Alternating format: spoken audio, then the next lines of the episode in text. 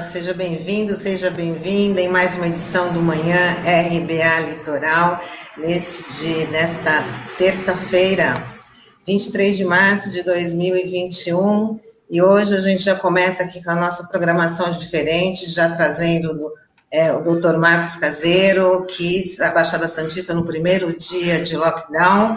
Bom dia, Douglas. Bom dia, Sandro. E bom dia, doutor Marcos Caseiro. Muito obrigada por aceitar nosso convite. E já pode falar aí para os nossos ouvintes, nossos internautas.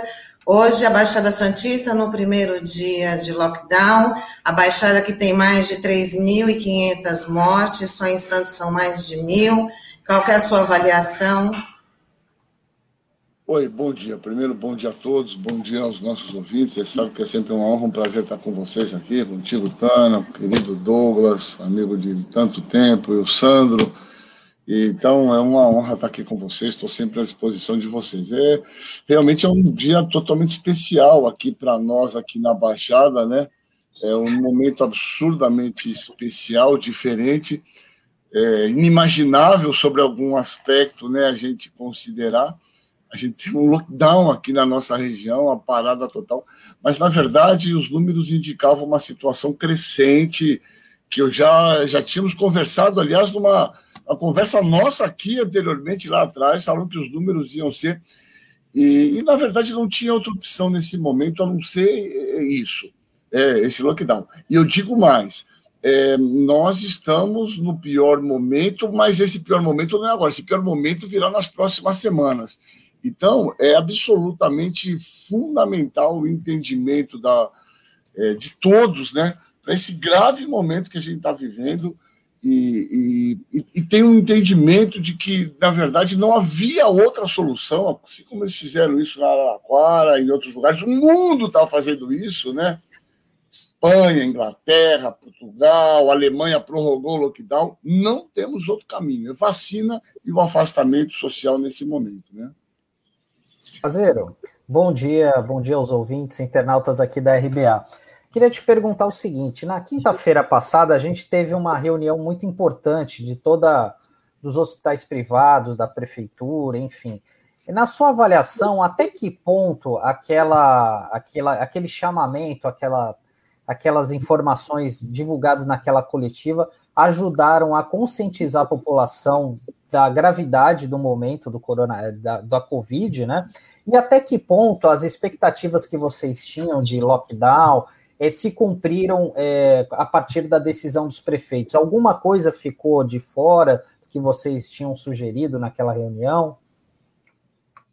Não, então, é, olha só, eu achei que num primeiro momento, né, eles iriam dar para trás, porque a minha sugestão, nós tivemos uma reunião no começo da semana que me chamaram, eu, chamaram o Evaldo também, é, para uma reunião lá na, na, no Paço Municipal, eu falei assim, nós não temos outro caminho, mostramos a situação, é uma situação muito grave, né? É, é, os dados é, da circulação viral, do tipo de vírus que está circulando aqui e outras evidências mostram que nós seguimos. Já tinha feito um vídeo lá atrás, né, que foi criticado por um, por outro, aquelas histórias que a gente conhece e falei, nós chegaremos na saturação do sistema. É, eu acho que naquele momento daquela reunião, que inclusive você estava lá, eles levaram isso, inclusive saiu no jornal, olha, pensam tal. Eu acho que o que foi determinante foi talvez a posição é, do prefeito de São Paulo. Eu acho que quando o prefeito é, é, é de São Paulo adotou aquela medida de juntar os feriados, eu acho que isso aí foi crucial para os prefeitos da Baixada Santista entenderem o que nós estávamos vivendo, o que, nós, o que ocorria caso eles não fizessem isso. Né? Porque me parece que eles relutaram um pouco num primeiro momento em fazer. É isso. Concordo com toda a população, com todas as pessoas que só o lockdown não resolve. A gente, veja só, situações graves, nós temos que ter medidas obviamente, é, não adianta você fazer sempre a mesma coisa. Então, lockdown é uma estratégia e nós estamos, felizmente me ouviram. Aliás, eu queria aproveitar essa oportunidade. Eu sou médico da prefeitura, fico atendendo lá no CRAS, ainda que tenha um comitê é, de Covid. É, fui chamado três vezes para conversar, eles documentaram. Em março do ano passado, eu fiz um documento que está aqui, tem as datas, está tudo aqui, propondo exatamente o que eu proponho aqui. É, não tratamento precoce, abordagem precoce dos pacientes. Falei, meu, vamos comprar Vamos fazer um procedimento de acompanhamento dos pacientes dia a dia. Os pacientes mais graves são os pacientes idosos, acima de 50 anos. Os nossos dados mostram, né? 94% das mortes é acima de, de 55 anos. Vamos comprar oxímetro, a gente dá para esse paciente, monitora dia a dia, fazemos uma central de. Falei isso em março de 2020. Eu estava vendo aqui, porque estou montando um outro negócio, peguei. Eu tenho exatamente esse programa que posso enviar para vocês em março de 2020. Né? Falei isso, é assim que nós temos que fazer. Bom, agora me chamaram novamente, eu falei, vou fazer isso aqui. É um artigo que, inclusive, escrevi lá, deram oportunidade, escrevi no, no Jornal Tribuna, chamado Tratamento Precoce. Tratamento precoce é, é não é ivermectina, não é cloroquina, isso aí é, isso não existe, né? Isso é uma invenção de quem não tem dado o que fazer, né? E falei, a gente tem que abordar precoce. O que, que é isso? Acompanhar precocemente os pacientes, né? Identificar quem são os pacientes que têm potencial de terem risco, idosos, obesos, comorbidade, e acompanhar diariamente esses pacientes. Né? Que é a proposta que nós vamos ter. E eu vou começar a fazer um ambulatório, eu vou passar o dia inteiro fazendo ambulatório com esses pacientes mais graves. A ideia ia ser a partir de hoje, nós estamos arrumando o local. Eu preciso disso, uma tomografia, e a gente faz a diferença. Foi falado isso. O que tem que fazer? É anticoagulação, DEXA, quer dizer, nós sabemos o que fazer precocemente para o paciente não internar. Então, eu acho que o, o, essa medida de fechamento total, né, e, e, a tentativa de a gente organizar novamente essa ideia de abordagem precoce, a gente vai conseguir é, certamente modificar essa, essa história, né? Ainda que nós temos que ter a compreensão de que é muito duro para os comerciantes, é muito duro para todo mundo. E aí entra o Estado, né? É, o, o, governo norte-americano ele, ele injetou para as pessoas, para os pequenos comerciantes, três PIBs, três PIBs nacionais de suporte para as pessoas mais vulneráveis. E aí nós voltamos para cá.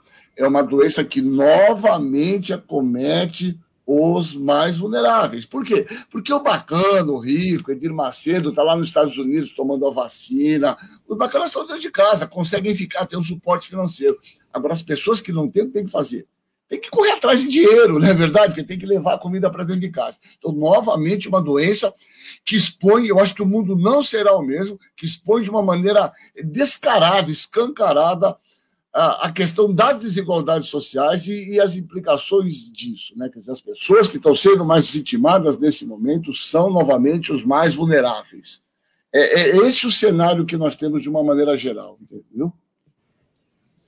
Caseiro, no começo da entrevista você disse que as próximas semanas ainda serão de uma situação grave. Você poderia é, explicar um pouco melhor o que, que significa isso? Então, então, na verdade, a gente tem esses dados, os dados, esses dados são de modelos, obviamente que eles podem ter uma variabilidade, mas nós já temos algumas circunstâncias, por exemplo, nós já temos uma ampla circulação aqui, os dados do Butantan é que 70% do vírus que está circulando é aquele P1, aquela cepa amazonense, que é, um, é o que aconteceu lá na Aquária, é um fator. Aliás, em São Paulo, essa P1 praticamente se, se disseminou no nosso país e 30% a P2, que é uma cepa que surgiu lá no Rio de Janeiro.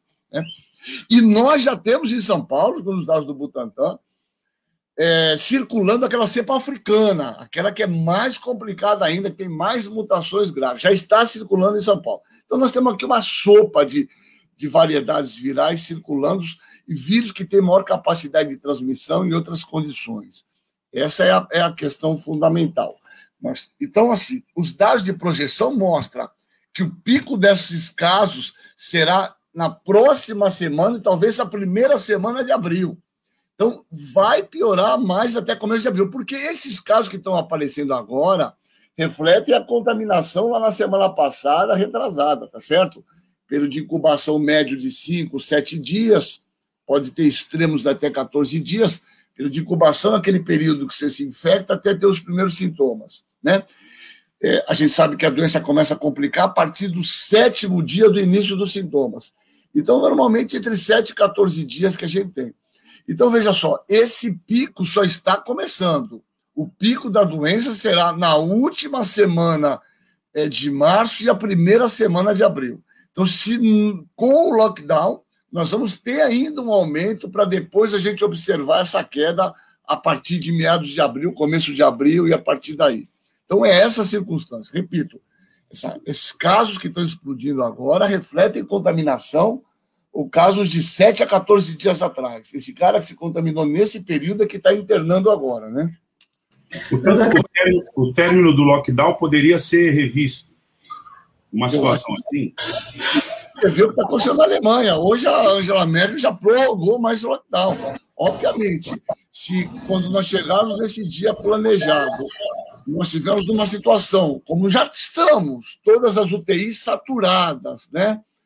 É, numa situação crítica como nós estamos, se nós chegarmos nesse dia nessa situação, eu acho muito difícil né, os prefeitos falarem, não, está tudo bem, vamos voltar para as atividades normais. Né? Então, claramente, essa medida pode se estender por mais tempo, e eu diria para você, é, com quase muita certeza, que provavelmente esse período deve se estender por pelo menos uma semana ou mais a partir desses 13 dias decretados inicialmente.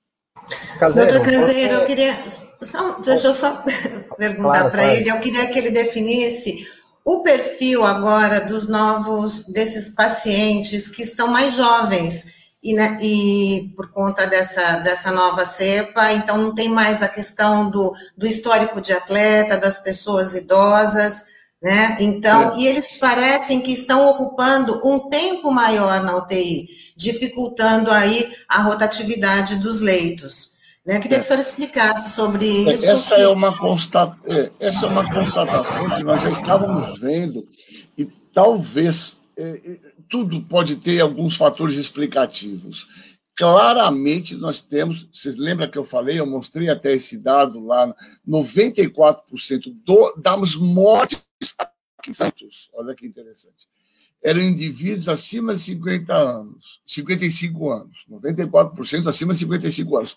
Porém, o, o, quando você pega o número de infectados, a porcentagem de infectados, nessa faixa etária é só 34%.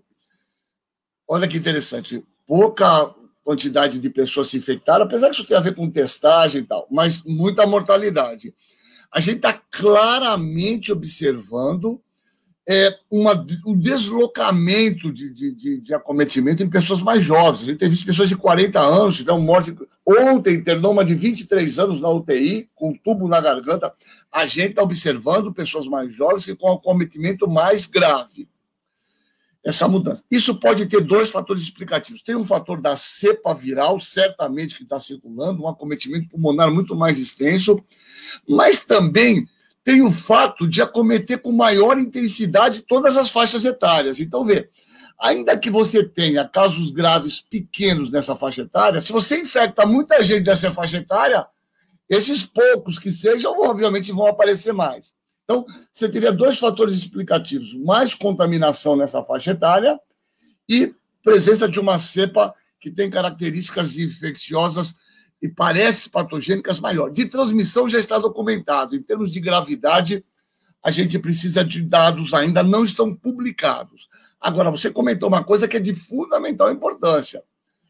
Como a gente está tendo esses jovens indo para a UTI, se você pega um indivíduo, um idoso, um velho, de 80 anos, e põe um tubo na garganta, obviamente, ele, a reserva funcional de um indivíduo de 80 anos é muito menor do que de um jovem de 30, de 40.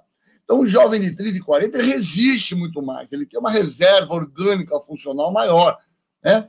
Então, ele resiste muito mais. Então, o tempo de internação do jovem é maior. Consequentemente, se o tempo de internação é maior, você diminui esse turnover, essa rotatividade nas UTIs. E é isso que está acontecendo. Você tem pessoas mais jovens que ficam mais tempo internadas, em média 15 dias, 15 a 21 dias.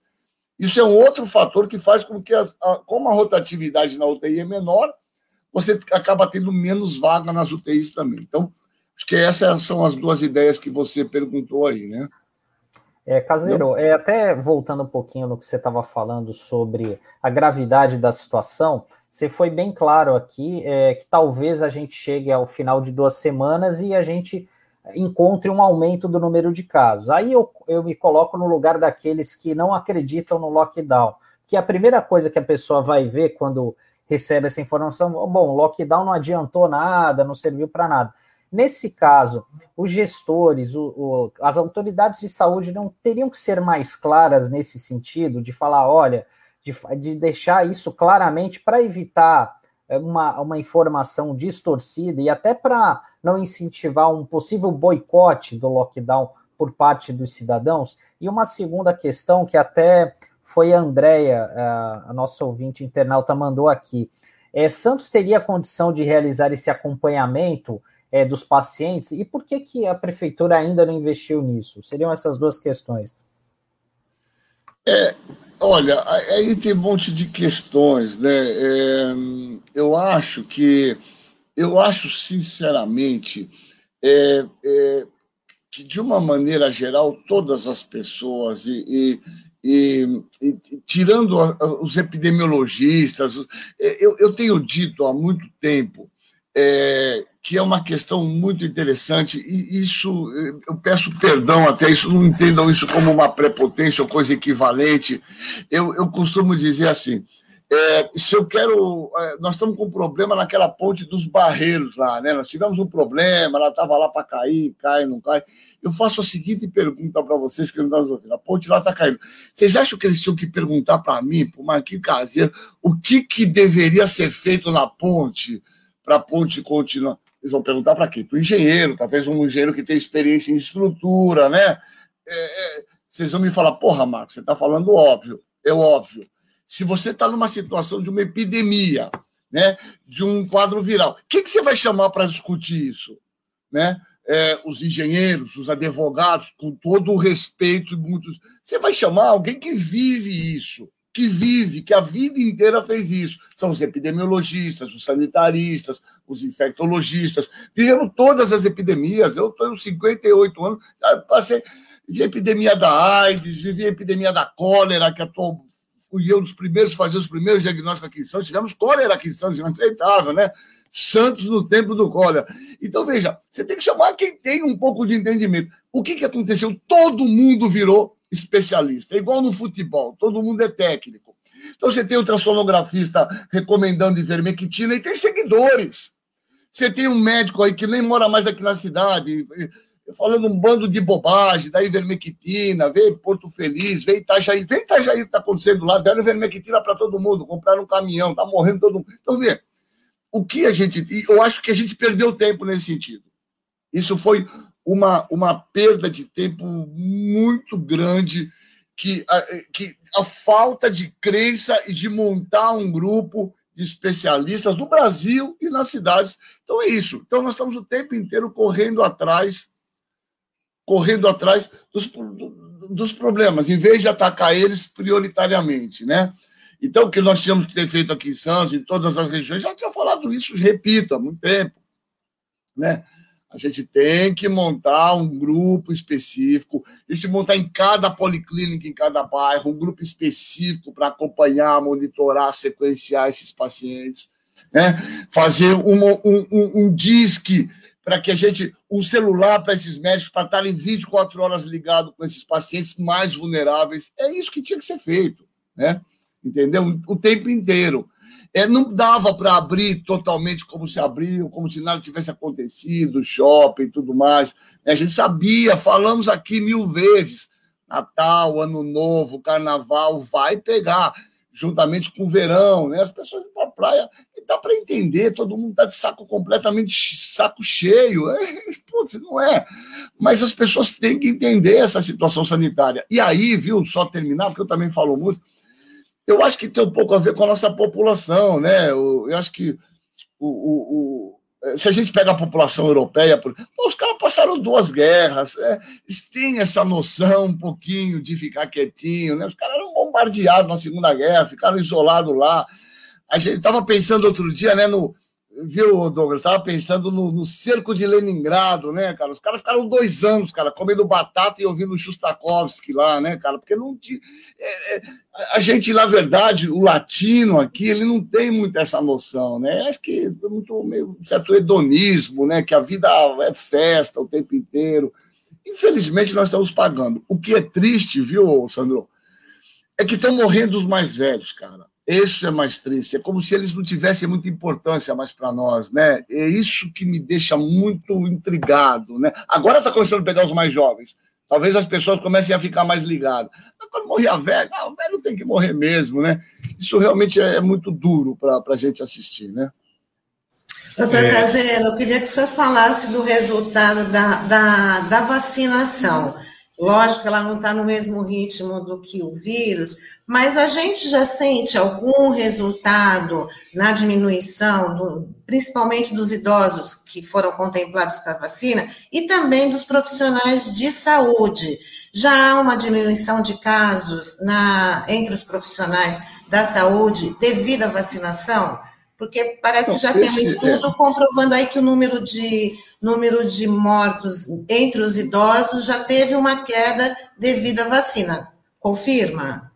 É verdade isso, é, já teve sim uma, uma diminuição importante, ainda que as pessoas tenham que entender que vacina ela funciona é porque nós chamamos de imunidade coletiva, erroneamente chamado de rebanho. Rebanho é para um outro grupo, né?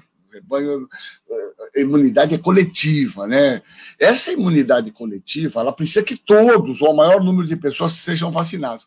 Mas os dados já mostram claramente isso, até 50% de internação e de diagnóstico nessa faixa etária contemplada pela vacina.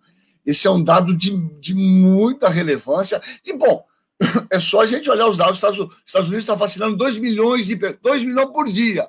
Estamos chegando em 10 milhões, aí um pouquinho mais, né? Em três meses, eles vacinam 2 milhões por dia. Você vê o que aconteceu na mortalidade lá. Despencou. Né? Estavam na nossa frente, com 3 mil mortes por dia. Hoje está em mil e está caindo. Você vê o que aconteceu em Israel. Então, veja, nós não temos outro caminho a não ser nesse, a, é vacinação. Né? Que não vamos ficar falando isso, que perdemos. Porque é falar a mesma coisa o tempo inteiro, né? O mesmo bolo o tempo inteiro, esse governo negacionista que continua, né? Continua, voltou a falar em cloroquina, voltou agora a falar num outro remédio, que é um hormônio, pro alguma coisa, até levantei o trabalho aqui, tem um artigo publicado, ele já foi como uma salvação. A salvação que nós temos é vacina. E numa situação explosiva, o distanciamento social. repito, nós temos que continuar, as mesmas pessoas que tomaram vacina, as pessoas que tiveram as duas doses, não se sintam invulneráveis nós temos cepas diferentes. Nós temos que continuar usando máscara e continuar tomando as mesmas medidas de proteção individual que nós temos fazendo, mesmo aqueles que foram vacinados.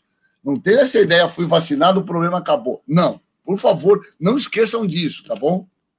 Caseiro, tem aqui um problema que está se apresentando com o fato dessa é, desse negacionismo, que é a mutação genética do vírus. Você deu uma entrevista para a gente aqui que a gente avalia como pedagógica. Na verdade, você deu uma aula sobre o que é isso, como funciona, etc. E está aqui no nosso acervo para a gente, inclusive, quando tiver dúvida, reexibir. Mas hoje, é, a, a gente tem aqui uma matéria, na verdade, ela foi, foi posta no ar ontem pela UOL, e que ela diz o seguinte: ela diz que os estudos é, encontram, encontram mutações variantes no Brasil e indicam é, escape à imunidade. É esse o ponto que eu quero que você comente. Eu vou só ler aqui o, a cabeça da matéria, está na página da UOL, estava lá desde ontem, está dizendo que o estudo produzido pela Fiocruz é, aponta que a disseminação sem controle do SARS-CoV-2 SARS no Brasil já gerou mutações das variantes do novo coronavírus que circulam no país. Eles indicam que essas novas versões podem ser capazes de escapar parcialmente à imunidade adquirida por indivíduos. Eu queria que você comentasse isso é, como um especialista na matéria, né, é, e conversasse aqui com a nossa é, audiência, né, sobre o que, que significa isso realmente. Então, isso é, isso é bem legal, e sendo aqui meio num tom professoral mesmo, né? Na verdade, a gente tinha muita experiência com esses vírus, né? O Sandro conhece um pouco dessa, um pouco da história mais ou menos do HIV. Veja, eu tenho um laboratório de biologia molecular, conseguimos duras penas aqui na Faculdade de Medicina. Nós isolamos dois vírus HIV diferentes aqui na Baixada. Os primeiros recombinantes do Brasil, nós identificamos aqui em Santos, no meu laboratório da medicina. Laboratório que está sem grana nesse momento, porque cortaram todas as verbas CNPq. Como já falamos, nós temos mais dinheiro para leite condensado do que para pesquisa, né? para a gente ver o nível que nós estamos. Né? Se a gente pegar o dinheiro do CNPq nesse ano, que comprar de leite condensado é maior. Então, vê só, esses vírus, cara, eles são subestruturas proteicas. Quando você muda o gene dele, o genoma é um vírus RNA, ele não é igual a nós, que temos uma estabilidade genômica. Você vê, por exemplo, uma doença que é anemia falciforme, muito comum no Brasil, veio lá dos negros, da África, uma história muito interessante geneticamente. Uma única mutação, uma, um aminoácido faz um estrago tremendo num ser humano. Esse vírus tem duas mutações em média por mês. Ele vai mudando, porque ele se replica muito. Ele não tem um aparelho corretor. Então, vê, aquela espícula por onde ele se junta no receptor, ela, ela, isso são forças hidroeletrostáticas, né? Força de Van der Waals, pontos de hidrogênio. Quando você muda essa proteína, ele, essa, por exemplo, a mutação mais importante é chamada E484K. Você muda um ácido glutâmico para uma lisina, um aminoácido negativo para um aminoácido positivo.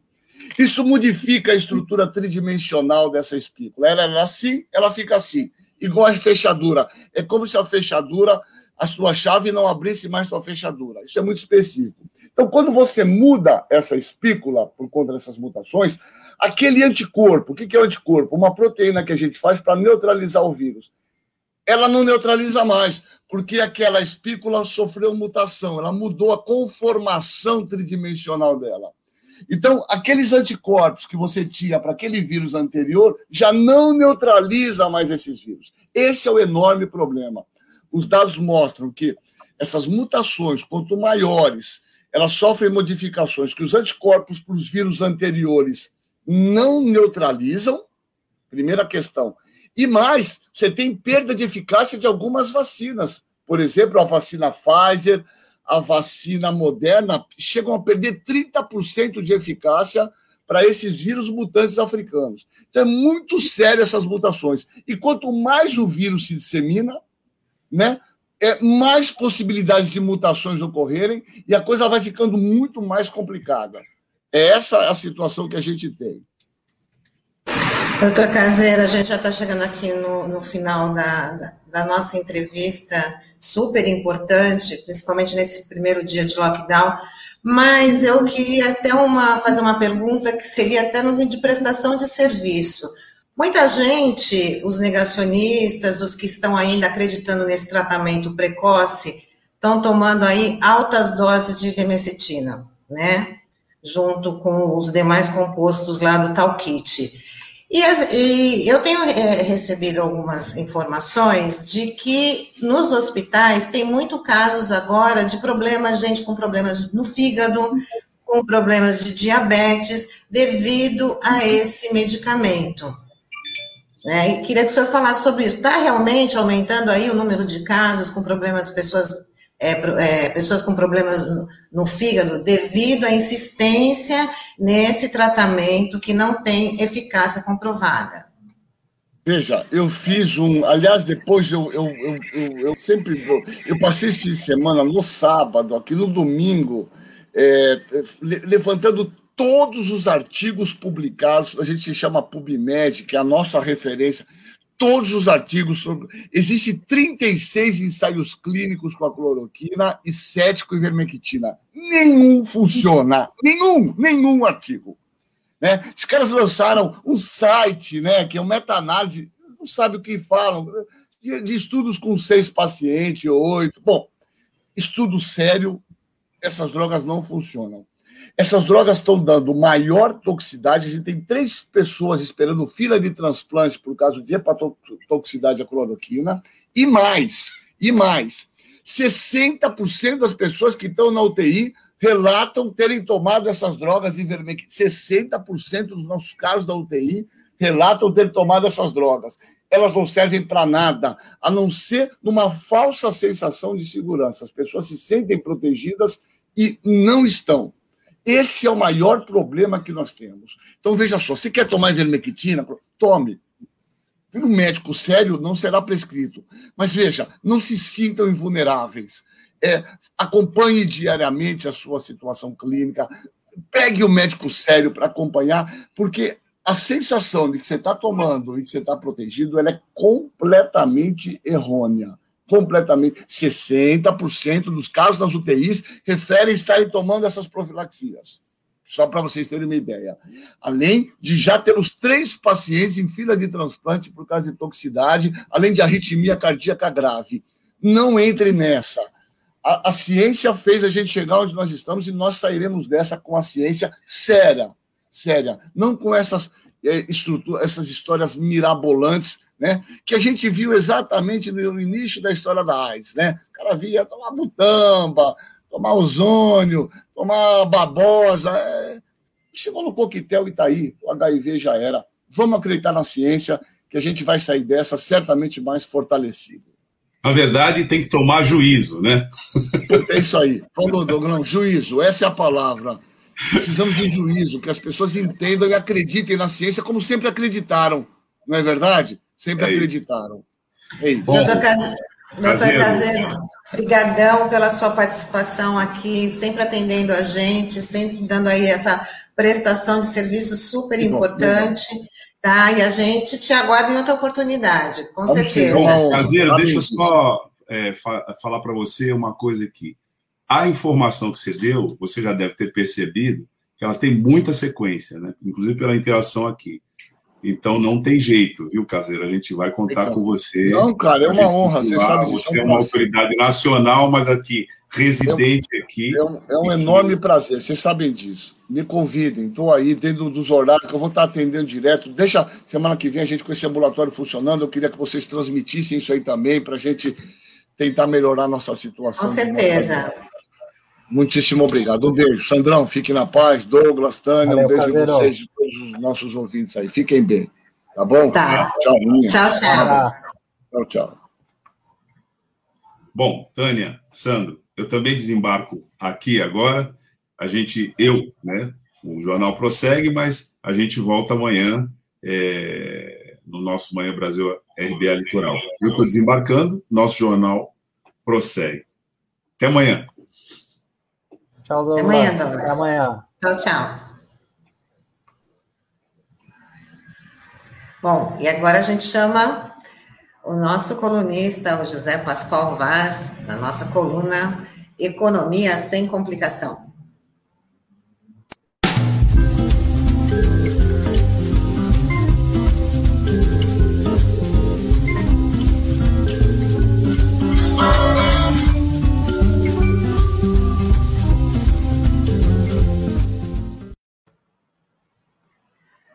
Olá, professor, muito bom dia.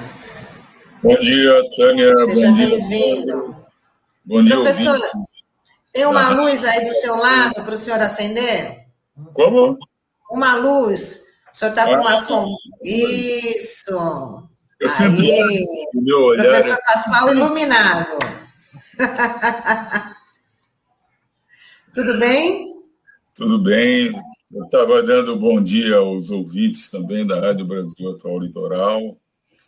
E, enfim, estamos aí, é dramática a situação. Né? Eu estava ouvindo, a, vendo a entrevista do doutor Caseiro, é, a situação é realmente extremamente grave, né?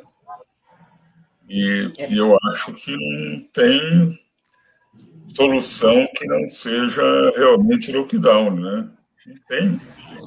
A gente, tem, a gente tem que seguir o exemplo de Araraquara, que já conseguiu diminuir em 50% o número de, de casos devido. Claro. Faz um mês que a cidade implantou o lockdown e já está tendo resultado positivo. E do resto do mundo também, né? Isso está comprovado. Se a gente tivesse vacina para todo mundo, Mas o problema é que não tem vacina para todo mundo, né?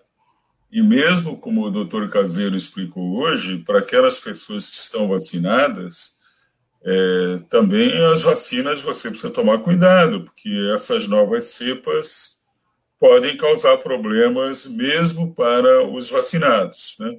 Então, é, eu acho que nós temos que enfrentar essa questão e assim com agora tem um problema seríssimo, né? Como é que você faz é, com o lockdown para manter as pessoas vivas, não por causa do Covid, né? Não por causa da ameaça do Covid, mas por causa da ameaça dos recursos, da falta de dinheiro.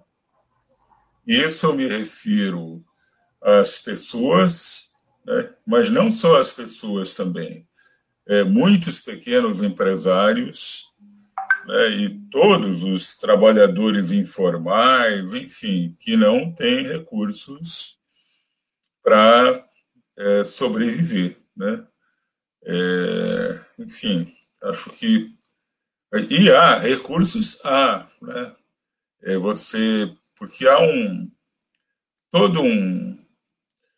Uma ideia aí entre os economistas mais tradicionais é, de que o déficit público vai levar o país para o precipício, que a dívida pública é, é muito ruim, é terrível, mas nada é tão terrível quanto a pandemia. Né? Os resultados aí de morte são terríveis e a gente tem que cuidar disso. E recursos há, ou seja, o Estado ele tem como emitir moeda, né, para fazer com que as pessoas sobrevivam.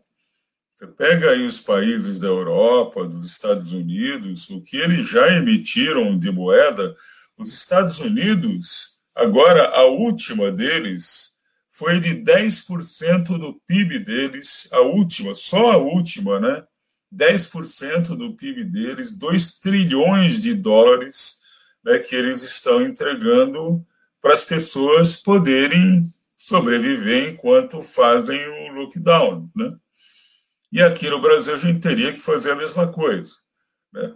É, nós não vamos ter grandes problemas. Você pega toda a história né, dos déficits públicos, das dívidas públicas. É, por exemplo, de 2008 para cá, 2008 foi a grande crise que nós tivemos internacional, né? grande crise econômica e financeira é, que começou ali, você pega de lá para cá, é, você não tem nenhum país que tenha quebrado, embora é, o mapa, quando você pinta o mapa, né, por exemplo, de vermelho os países deficitários, você tem praticamente todos os países avermelhados. Né? Ou seja, todos entraram em déficit público. E não aconteceu absolutamente nada com eles. Né? É, você, a inflação não voltou, né? eles não tiveram inflação, e, enfim, conseguiram socorrer. Só que lá em 2008 eles estavam socorrendo banqueiros, né? É, agora, aqui, nós precisamos socorrer as pessoas que não têm recursos, que é a imensa maioria da população brasileira. Né? É, então, é, é, falta essa compreensão e o governo Bolsonaro o Paulo Guedes não tem essa compreensão. Né? Pascoal, até é, tocando nesse ponto que você falou, é, ontem, no domingo, surgiu uma carta aí de vários economistas, especialistas da área de finanças, é, pedindo uma intervenção é, do governo federal, né, das centralizações das ações, enfim. Até mesmo o PIB do país já está de saco cheio do governo Bolsonaro, né? É, eu queria saber como, como que você interpretou essa carta, enfim, que já ganhou novas adesões, é, já tem mais de mil pessoas, né, mil intelectuais que assinaram esse documento. E, e também a leitura que isso foi uma sinalização que o mercado financeiro deu aval ao impeachment do Bolsonaro. Queria saber como é que você enxerga, como é que você, qual a leitura que você faz desse documento. Olha, essa carta, ela, ela tem vários pontos importantes e com os quais eu concordo, né? É, agora, o, o que eu acho que a motivação dessa carta é, foi a situação caótica, mas não só da pandemia, né? A situação caótica principalmente por conta de um governo que não é governo, né? Um governo que não governa, um governo que faz tudo atrapalhado, faz tudo contra a ciência. É, imagina, né? Essa história da cloroquina, ivermectina, né? É, e deixa faltar oxigênio, por exemplo, né? é, deixa faltar respiradores.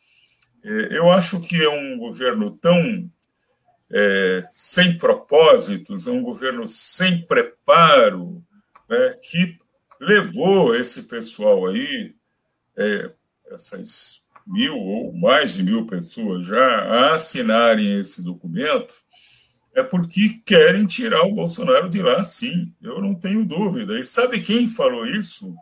eu ouvi ontem, é, de viva voz, ao vivo, não foi nada nem gravado, preparado, nada disso, ao vivo, o Delfim Neto falando que nós não podemos continuar com um governo negacionista que só age com base em preconceitos e que só age com base né, em, é, em milagres da religião que ele segue. Né?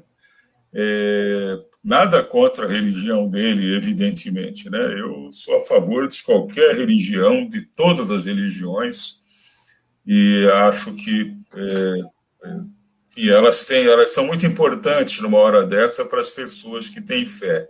Mas você não pode ficar agindo do jeito que o Bolsonaro age, o Bolsonaro e o Paulo Guedes. Paulo Guedes é outro. Né? É, então, eu acho que eles fizeram essa carta por desespero mesmo, né? Por, chegaram à conclusão que, dia a dia, são dois anos de pataquada, né? Pataquada, de risada, de um monte de coisa é, sem sentido, né? Que esse governo fala e faz, e com galhofa, né? Brincando, é, é, é impressionante, né? Parece que ele está parece que ele está sempre bêbado, né? É, numa festinha, falando bobagens. E alguém fala alguma coisa. Desculpe aí o, o fixo. Sem problema, Pascoal. E até por uma situação como essa, né? Eu acho que só faltou uma contrapartida dessas pessoas, por exemplo, dos banqueiros, né, que é assim, fizeram uma crítica, né, contundente, né, como você mesmo citou, mas faltou uma contrapartida, como por exemplo, reduzir juros, facilitar o crédito para esses pequeno comerciante, pequenos empresários, faltou esse gesto concreto, né, esse gesto solidário no momento como esse. É, Sandro, eu acho que eh, se eles fizerem um meia-culpa, né, eles vão ficar muitas horas discorrendo sobre as culpas que ele tem, sobre que, que os banqueiros têm sobre a situação brasileira. Né? É, agora, é, é, que nós estamos num momento em que eu acho que a gente tem que se unir mesmo. Né? Então, tem que aceitar o que tem de bom nessa carta, né? tem que aceitar as assinaturas e tem que tirar esse presidente lá. Né? Eu acho que nessa hora não dá para a gente ficar culpando o passado. É, depois, quando tivermos um, né, uma nova governança, né, aí a gente vai discutir né, os destinos é, do Brasil, né, como é que, enfim. Mas agora eu acho que o grande risco né, é o Bolsonaro, por exemplo, ser reeleito por mais quatro anos, né? Eu acho que isso seria terrível para o Brasil, seria, é, enfim, alguma coisa que que levaria décadas para a gente recuperar. Então, é, acho que essa carta deles veio em boa hora. Né? A carta maior já havia feito também né, uma, uma, um abaixo assinado, um documento muito bem feito, dando um basta né, e pedindo o afastamento por insanidade né, do presidente da República.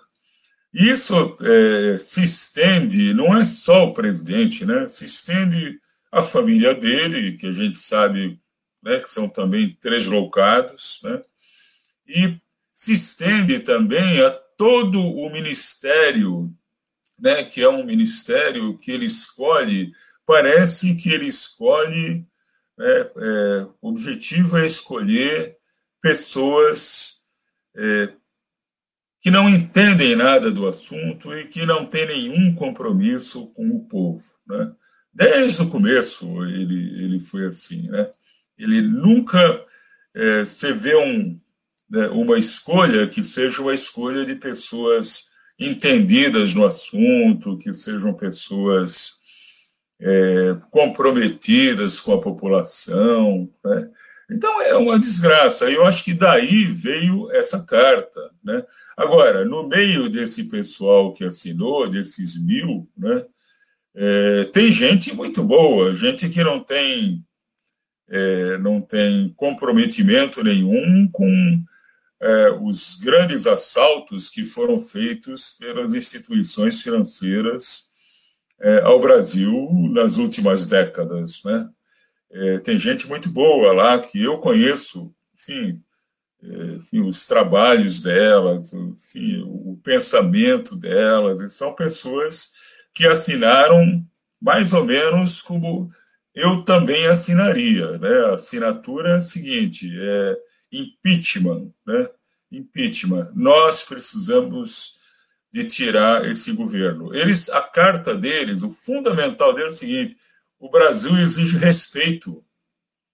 Né? Esse governo não tem respeito pelo país, não tem respeito pela população, né? é, e ele precisa sair. Né? Acho que essa carta, Sandro, é, vem mesmo nesse sentido e espero que, que tenha muito mais assinaturas ainda. Assim como a, a, o abaixo assinado da Carta Maior, né? que também foi uma, um documento muito importante né, que também tem, acho que tem mais ou menos o mesmo número de assinaturas, e de um pessoal, aí sim, né, que não te, certamente não tem que fazer meia-culpa nenhuma. O pessoal que assina a carta maior não tem que fazer meia-culpa é, de nada. São pessoas que sempre foram comprometidas com justiça social, né? sempre preocupadas com isso. E por falar nisso, hoje começa, é, independentemente de partido, eu queria chamar a atenção para isso, é, porque nós estamos completamente sem um projeto de nação. Né? O projeto que a gente tem do governo é um projeto é, que só se preocupa com o mercado, mercado, mercado, mercado. E isso é terrível, né? Nós estamos vendo isso, por exemplo, no preço dos combustíveis, né? É, então, nós estamos sem mapa de navegação, nós estamos sem instrumentos de navegação, sem bússola, sem radar, numa, sob uma grande tempestade, né? E a gente precisa de construir um mapa, tá certo? E de reconstruir os instrumentos que a gente tem de navegação. É, nós precisamos de um projeto de nação. Né? E aí, é, eu acho que o evento que vai acontecer hoje no PT, e eu falo com muita, com muita tranquilidade, porque eu não sou filiado ao PT, embora nas últimas décadas eu tenha votado sempre no PT. Eu não sou filiado ao PT, Então, eu nem tenho como convidar as pessoas, porque não sou militante do PT. Ou melhor, eu até me considero militante, eu não sou, né, não tenho ficha assinada. Mas eu é, informo que hoje começa, daqui um pouquinho, começa na Fundação Perseu Abramo, quem quiser entrar no YouTube, vai ter uma é, o dia inteiro discutindo um projeto de nação, com pessoas excelentes, pessoas que conhecem muito do assunto, pessoas comprometidas com as causas populares. Então, eu é, informo e espero que as pessoas. É, Fundação Perseu Abramo, é, no YouTube, a partir acho que das 10 horas. Pode ligar no Olavo Dada, né? E depois. Vai começar daqui a pouquinho, então. Então, e ficar ouvindo a música que eles colocam, né? Sim. Coisa muito boa, tanto do Olavo Dada quanto do Canduta, ao mesmo tempo que assistem o, o programa do PT para discutir um projeto de nação. E eu espero que outros partidos façam a mesma coisa. Né? É importante neste momento, né, professor? Professor, pode, pode concluir. É, é, é isso. Eu acho que é, o, a participação do caseiro foi excelente. A gente inverteu a pauta aí, acho que com toda né, com toda a propriedade, tinha mesmo que fazer isso. Ele vem fazendo um trabalho maravilhoso de conscientização, é porque ele é uma pessoa que conhece, né? Conhece, conhece e é comprometida com os seus pacientes, né? E com possíveis pacientes. Então, foi muito boa, ele foi esclareceu muita coisa, muita coisa do que ele falou, ele já vem falando como ele mesmo disse, há um ano que ele vem falando isso, né? e que muitas providências não foram tomadas que deviam ter sido tomadas, mas ainda bem que começam a ser tomadas agora. Mas talvez num, num tempo futuro, né, uma certa meia-culpa também tenha que ser feita. Né? Antes tarde é... do que nunca, né, professor? É, gente, é, gente já... eu acho que essas providências são muito importantes. Agora, teimo em dizer que a gente tem que brigar por um auxílio emergencial maior. Esse auxílio de 150 reais por pessoa, né, para quem é solteiro e, e 300 para quem, quem tem família, é insignificante, né? é muito pouco. E, é, enfim, e só para 38 milhões de pessoas, quando da outra vez para 68 milhões. Né? Então, tem 30 milhões aí que não vão receber, né? nem esse pouquinho. Né? É, eu acho que a gente tem que brigar por um auxílio emergencial maior, mas não esquecer também do pequeno comércio. O pequeno comércio é, sofre muito numa hora dessa, né? porque tem um aspecto fundamental que é demitir. Às vezes tem uma pessoa que trabalha com o dono do negócio há 20 anos e ele não consegue pagar e tem que demitir. É uma situação muito grave também do pequeno comerciante, né? que, que nós estamos vendo aí né, que, o, né, que o nível de consumo caiu absurdamente por falta de renda das pessoas. Então, é fundamental e tem recurso, sim é, em termos práticos, que não dá para a gente ficar explicando em detalhe agora, mas em termos práticos é o seguinte: emite dinheiro e coloca nas mãos das pessoas. Né? E não é para salvar banqueiro, como foi feito lá em 2008 nos Estados Unidos, na Europa. Não é para salvar banqueiro, é para salvar vidas, é para as pessoas se alimentarem né, é para o pequeno comerciante não fechar o seu negócio que ele levou a vida inteira construindo também. Né? Então, acho que essa compreensão a gente tem que ter e temos que trabalhar muito nesse sentido. A gente pode até, num próximo programa, explicar em detalhes como é que funciona essa emissão de moeda. Né? Com certeza, professor. Eu já falei um pouco sobre isso, mas é, eu confesso que é difícil de explicar para as pessoas quando elas vêm há tantos anos sendo amedrontadas com a história da dívida pública, que a dívida pública vai explorar o país, né, que o déficit público é terrível. Né, terrível é a fome. Né, terrível é a fome. Né. Tá bom, professor. Muito obrigada aí por mais uma participação. Hoje nós invertemos aí os horários, né? Mas sempre importante aqui a sua participação também para dar os esclarecimentos para os nossos ouvintes e internautas. E a gente te aguarda na semana que vem. Tá bom, até a semana que vem, Tânia, Sandro, ouvintes da Rádio Brasil Atual Litoral. Olá. Tchau, Pascoal. Até mais. Abração. Tchau. Antes da gente dar algumas informações aqui da, da, da região, vamos ver como é que está a interação dos nossos ouvintes internautas. Pedir para o Taigo Beto Arantes, o dinheiro circulando não retorna para o governo na forma de impostos? Essa é uma pergunta que a gente vai deixar aí para o pro professor Pascoal responder na próxima participação. O Roque Furtado falando, Pascoal vai, já manda um bom dia dizendo, a situação é gravíssima, a gente concorda também. Ele fala, Pascoal esclarecedor, a dinheiro, o Estado precisa bom senso e prioridade na gestão dos recursos. Hashtag fora Bolsonaro.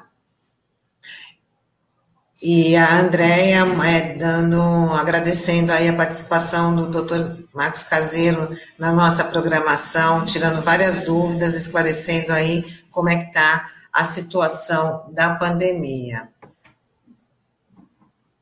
É, bom, e hoje começaram as medidas mais restritivas para enfrentar a pandemia do novo coronavírus e evitar o colapso no sistema de saúde.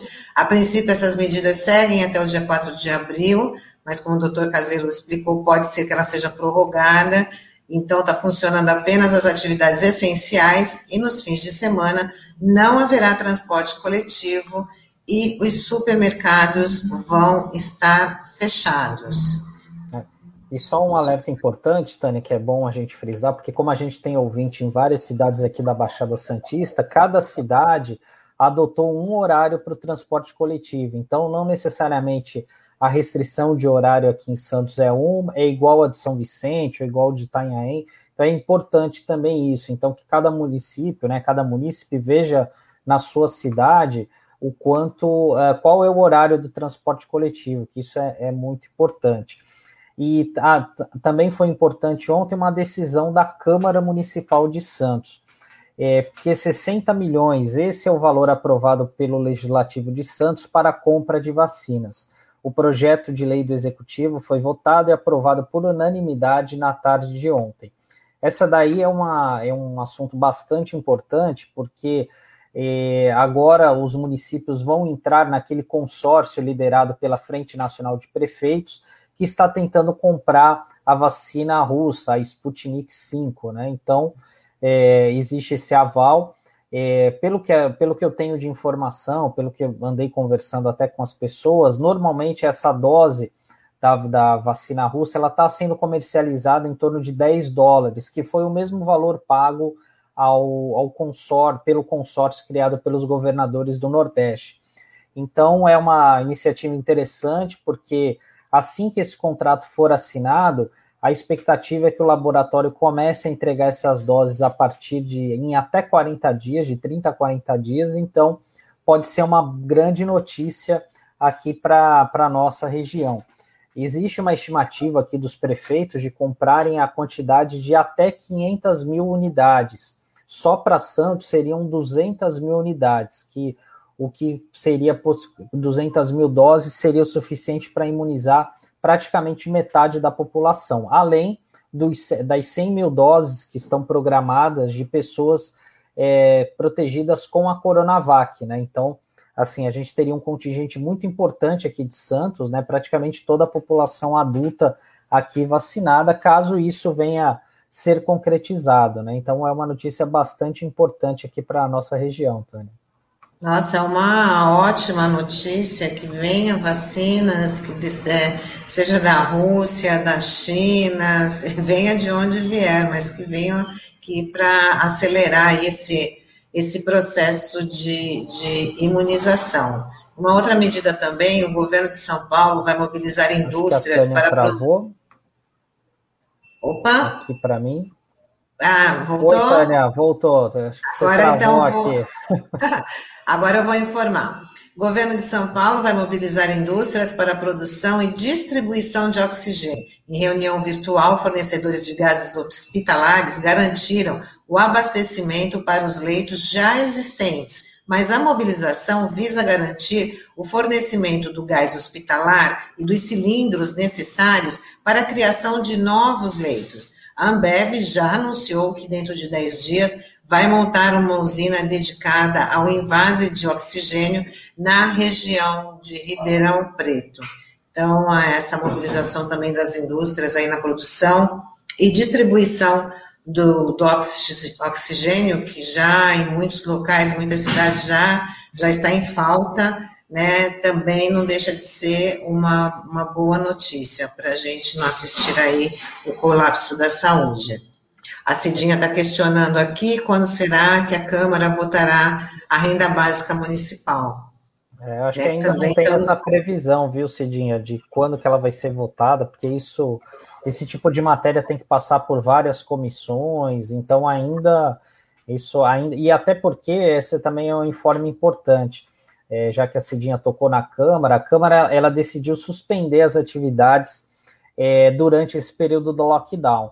Então, não haverá sessões, porque ontem a sessão que ocorreu, onde houve essa discussão das vacinas, foi uma sessão extraordinária. Então, durante duas semanas, a gente não vai ter sessões na Câmara e, consequentemente, todos os processos, análises de projetos, enfim, ficam todas paradas, né?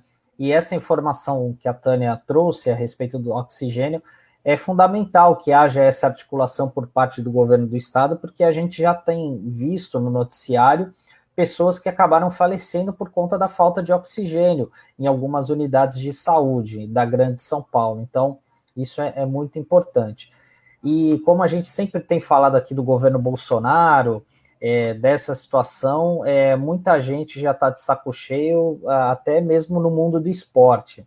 É, a jogadora de vôlei de praia, Carol Solberg, fez um desabafo ao comentar o descaso do governo Bolsonaro em relação à condução da pandemia de Covid-19. As declarações foram dadas na noite do último sábado, após ela e Bárbara Seixas conseguirem a classificação para a final da oitava etapa do Circuito Brasileiro de Vôlei de Praia, em Saquarema, no Rio de Janeiro. Carol já tinha sido alvo de ataques de seguidores do presidente por ter defendido fora Bolsonaro durante uma entrevista concedida em setembro do ano passado. E agora a gente vai ver o desabafo da Carol após esse jogo. Para mim, especialmente assim, estar tá nessa final tem um sabor é óbvio que especial, porque tem sido muito duro manter a cabeça boa. É, a gente vivendo uma pandemia, sabe, completando 290 mil mortes. Eu acho que a gente precisa ter consciência disso como atleta. Para mim é um desafio muito grande manter minha cabeça boa, concentrada é, durante as preparações para os jogos. Então, eu acho que a gente, como atleta, a gente precisa, sabe, ter consciência disso. É, é absurdo o que está acontecendo no Brasil, é uma tristeza, é, essa incapacidade de governar, mas é isso, é muita tristeza mesmo. É, dessa vez a, é, a Carol está mostrando que, apesar de todo aquele processo que ela passou, da punição, né, ela mantém aí a opinião dela, mantém uma postura firme, né, criticando aí a, como é que está o, o, o governo federal, e só para reforçar que a Carol também foi, foi alvo de uma postura muito machista, muito misógina, porque quando, é, no mundo do vôlei principalmente, né, que a seleção masculina de vôlei, que, assim, na, na sua maioria apoiou o, o, presidente Bolsonaro, fez manifestações de apoio ao presidente e não houve nenhuma chamada, nenhuma punição, né, dizendo que eles estavam se colocando politicamente, e quando ela se manifestou politicamente, ela sofreu todos aqueles ataques e foi um processo até ela conseguir ali ser é, ser, ser liberada, ela passou assim um grande período de, de ataques, inclusive de, pro, de, de muitos atletas da, da, da federação. É, e é uma postura importante, né, Tânia? Porque assim é um desabafo, como a gente colocou aqui, porque a gente é, se depara com essa situação no nosso dia a dia, né? A gente tem perdido amigos, colegas, vizinhos, enfim, é uma situação que a gente precisa desse desabafo, né? E é importante também que eu vejo, né, pelo menos que os esportistas se posicionem e não fiquem usando rede social para ficar comentando reality show, né? Que é muito cômodo também, né? Você ficar numa situação como essa de entretenimento e a gente está falando de um assunto sério, né? Do nosso dia a dia, enfim, que isso acaba de uma maneira ou outra acaba afetando o nosso o nosso cotidiano, né? Além das nossas preocupações naturais de garantir a o sustento de cada dia das nossas famílias, preocupação com a saúde, mas é, é importante que personalidades acabem, é, se posicionem no momento que a gente está, no momento crítico que a gente está aqui no nosso país. E ela está coberta de razão, né? Como é que um atleta você pode se concentrar, quem tem a sensibilidade, quem tem a empatia com a situação, com as vítimas, com as familiares, né? Como é que você pode se concentrar diante de, um, de uma tragédia como essa? E para completar essa tragédia, Sandro, só para a gente informar é, para você, para os nossos ouvintes e, e, internautas, o Miguel Nicoleles, ele divulgou no Twitter dele, e já está divulgado em, acho que em vários veículos também de comunicação, 1.021 mortes por Covid-19 em apenas 24 horas em São Paulo. 1.021 mortes. E ele questiona se alguém tem dúvida que São Paulo entrou em colapso com esse número gritante, com esse número alarmante. É, exatamente. É, o caseiro ele foi muito claro e muito explícito aqui que assim, a gente não está no pior momento, a gente só vai começar a sentir os efeitos do lockdown iniciado hoje só daqui a duas ou três semanas. Então, é importante que você, ouvinte, internauta, é, compartilhe essa informação para que, é, que as pessoas não boicotem esse período, que é importante esse isolamento, a gente sabe é, o quanto é difícil muitas vezes você ficar em casa é, num momento como esse, mas é, é, por favor, permaneçam em suas casas, evitem sair ao máximo, que é, é, é, importante isso, porque a gente não sabe se você tiver um problema mais grave de saúde, a gente não vai ter a, a assistência adequada nos hospitais. Isso já está acontecendo tanto na rede privada como na rede pública. Então, é fundamental esse alerta que os especialistas estão dando, né? E como o Dr. Marcos Caseiro, que é uma grande referência no setor alertou aqui. Então a gente precisa se cuidar, não podemos bobear nesse momento. É, se tiver, se for obrigado a sair, se está naquela, né, naquela ala de que é dos serviços essenciais, saia com cuidado, coloque a máscara corretamente, porque às vezes a gente fala assim, ah, use a máscara, mas tem que usar a máscara corretamente, né, tampando tanto a boca como o nariz, nada de máscara no queixo, né? Então a gente também faz esse alerta. E a gente vai encerrando por aqui, né, Sandro? A nossa edição do Manhã RBA Litoral de hoje, que daqui a pouquinho, às 11 horas, tem o Olavo Gada com o Som da Praia. Depois de tarde, às duas da tarde, à tarde, a RBA Litoral com o Marcos Canduta. E quem perdeu a entrevista com o doutor Caseiro é, e também com o professor Pascoal, é, tem a reprise no Dial, acontece às 7 horas da noite. E a gente espera vocês amanhã, agradecendo aí pela audiência, pela interação dos ouvintes, dos internautas. E até amanhã e muito obrigada. Tchau, tchau, gente. Até amanhã.